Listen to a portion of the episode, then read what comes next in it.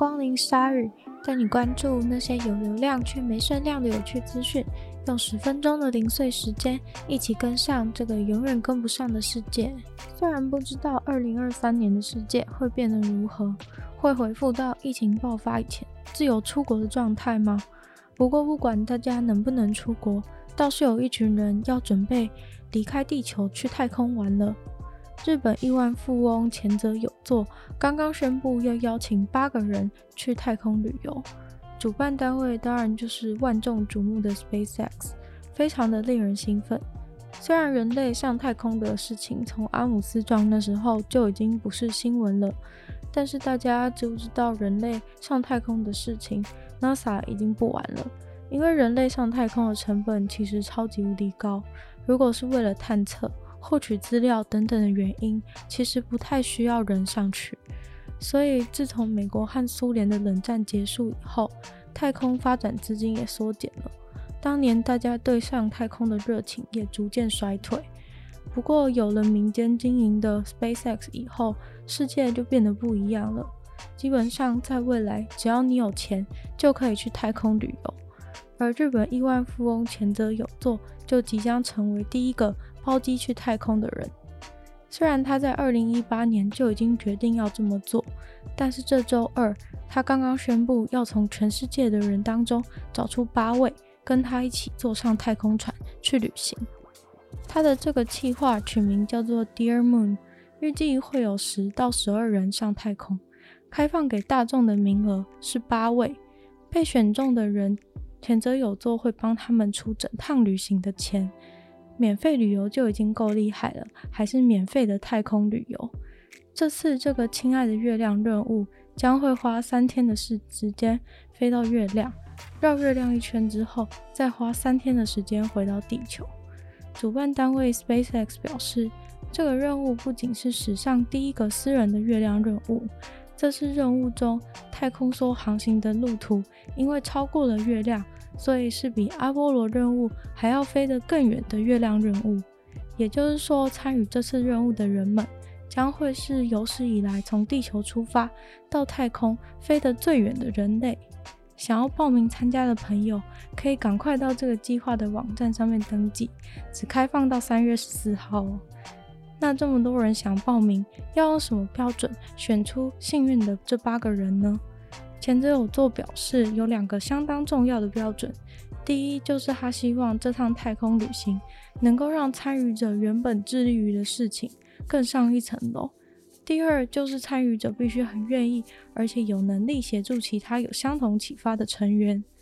而 SpaceX 现在也继续努力的在开发，到时候要使用的太空船 Starship。虽然这样的计划非常的烧钱，预计要花五十亿美元才能开发完成。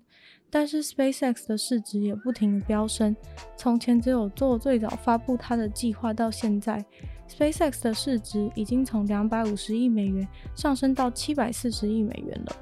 就算自己不是天选之人，还是好期待 Starship 出发去月球。继炎亚纶延批下雨诱发地震说之后，现在又有更潮的火山爆发可以阻止台风理论出现。韩国最近的研究显示，火山爆发制造出来的火山灰是可以阻止热带气旋的产生，也就是说，可以减少台风发生的几率，减少台风发生的灾害。一般来说，热带气旋这类的研究都得要收集空中的数据，因为它们是在空中生成的嘛。但是这次的这个研究的证据，竟然是在树的年轮当中发现的，这非常的特别。复习一下国中地理，所谓的热带气旋其实就是亚洲俗称的台风，或是美洲俗称的飓风。台风和飓风大概会影响到全世界人口的三十五趴，而台风和飓风灾害的严重程度更是随着全球暖化逐年的恶化。研究人员用了氧的同位素定年方法，去研究了南韩国家公园里面的六十三棵树。并顺利地还原了南韩外海三百五十年来的热带气旋活动史。Delta 十八氧已经被证明了是一个非常好的作为热带气旋活动的指标。因为它可以很好的分辨出热带气旋的降雨跟一般降雨的差别。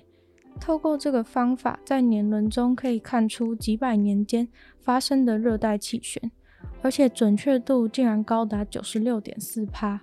基本上，树的年轮可以反映出任何影响了树的东西，有点像是树的黑盒子一样，超级厉害。但这部分已经不是新闻了。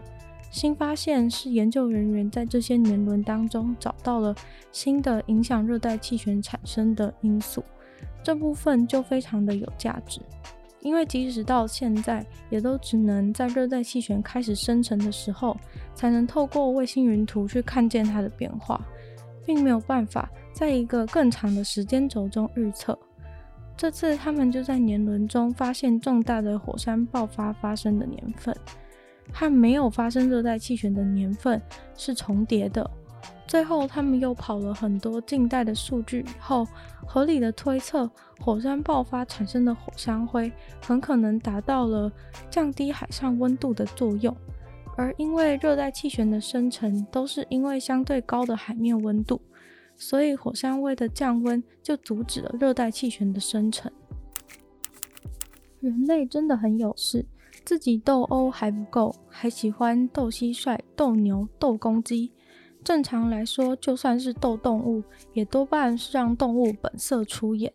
不过，在南印度就发生了斗公鸡的疯狂意外，因为这边非法斗公鸡的活动可是比一般还要更刺激、危险很多。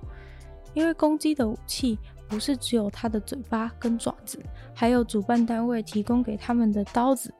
没错。公鸡就是可以用刀子打架，他们会把刀子绑在公鸡的脚上面，让公鸡在进行打架活动的时候，可以用刀子把另一只公鸡给刺死。虽然听起来很有趣，但是风险也是蛮高的，一不小心也许就能把人给杀了。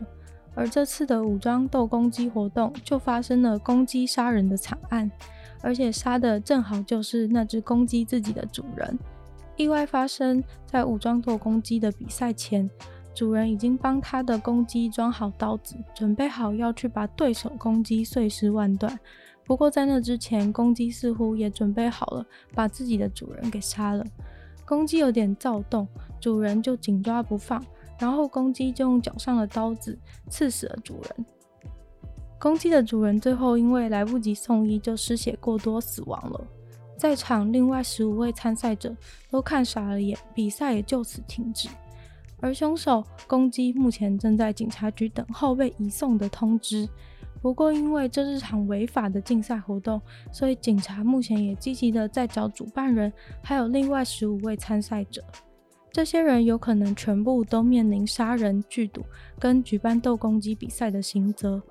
另外，每年都有几千只公鸡死于这种武装斗公鸡的比赛。虽然已经被禁止许久，但是只要举办，还是都引来大批民众观赛。在乌克兰的传统当中，男方到女方家中提亲的时候是要支付赎金的，甚至还有伴娘会在女方身边，防止女方被偷走。因为结婚这件事就有点像是把女儿买走一样。甚至他们还会当场议价，女方家长还会要求对方拿出与真爱等值的价钱，只有价钱谈妥后，新郎才能够把新娘带走。那如果女方家连谈都不愿意谈的时候，该怎么办呢？这时候女方家长就会在门口放一颗大南瓜，男方来到门口看到这颗大南瓜的时候，就知道连谈都不用谈了。不管愿意出多少钱，都已经被拒绝。而放这个大南瓜在传统上的意义是说，男方都已经跑一趟了，虽然是不愿意接受他的婚约，但也不好意思让人家空手而归，于是就放一颗南瓜当做伴手礼。今天的鲨鱼就到这边结束了，谢谢大家的收听。那喜欢鲨鱼的话，记得帮鲨鱼分享出去，然后可以在 Apple Podcast 帮我留星星，或是给我给我心得。那也可以在所有有留言区的地方写下你的感想，我都会回复哦。那还想听更多内容的话，也可以去收听我的另一个 podcast《女友的纯粹不理性批判》，或是订阅我的 YouTube 频道，或是追踪我的 IG，在资讯栏里面都有相关的连结。那希望鲨鱼可以在每周二、四、六顺利与大家相见，那我们就下次见喽，拜拜。